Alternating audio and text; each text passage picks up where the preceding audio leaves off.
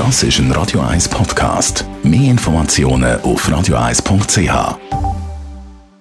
Die grünen Minuten auf Radio 1 werden präsentiert von Energie 360 Grad. Nachhaltige Energie und Mobilitätslösungen für die Welt vom Morgen. Energie360.ch Heute reden wir über den ökologischen Reifenabdruck. Da geht es um die ökologische Belastung von Auto.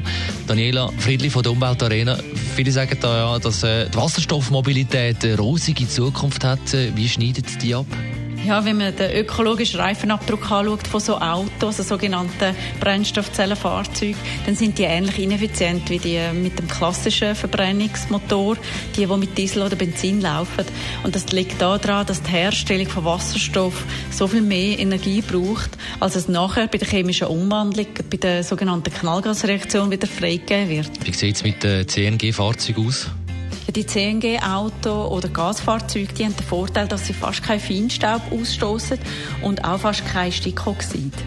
Für die Beurteilung, welche Antriebsart ökologischer ist, wird übrigens nicht nur die Herstellung, der Betrieb und die Entsorgung vom Auto berücksichtigt, sondern auch der Bau und Unterhalt von Straßen. Jetzt abschließend, Daniela Friedli, welches Auto kommt beim ökologischen Reifenabdruck am besten weg? Das Paul-Scherrer-Institut sagt, das ist ein Elektroauto, weil es effizient ist und man einheimische Energie kann nutzen kann. Und auch, vor allem wenn man den gesamten Lebenszyklus anschaut, sechs die nachhaltigste Wahl.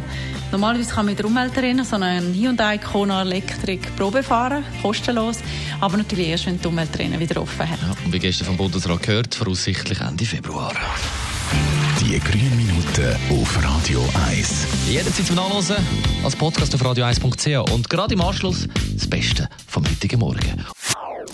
Das ist ein Radio 1 Podcast. Mehr Informationen auf radio1.ch.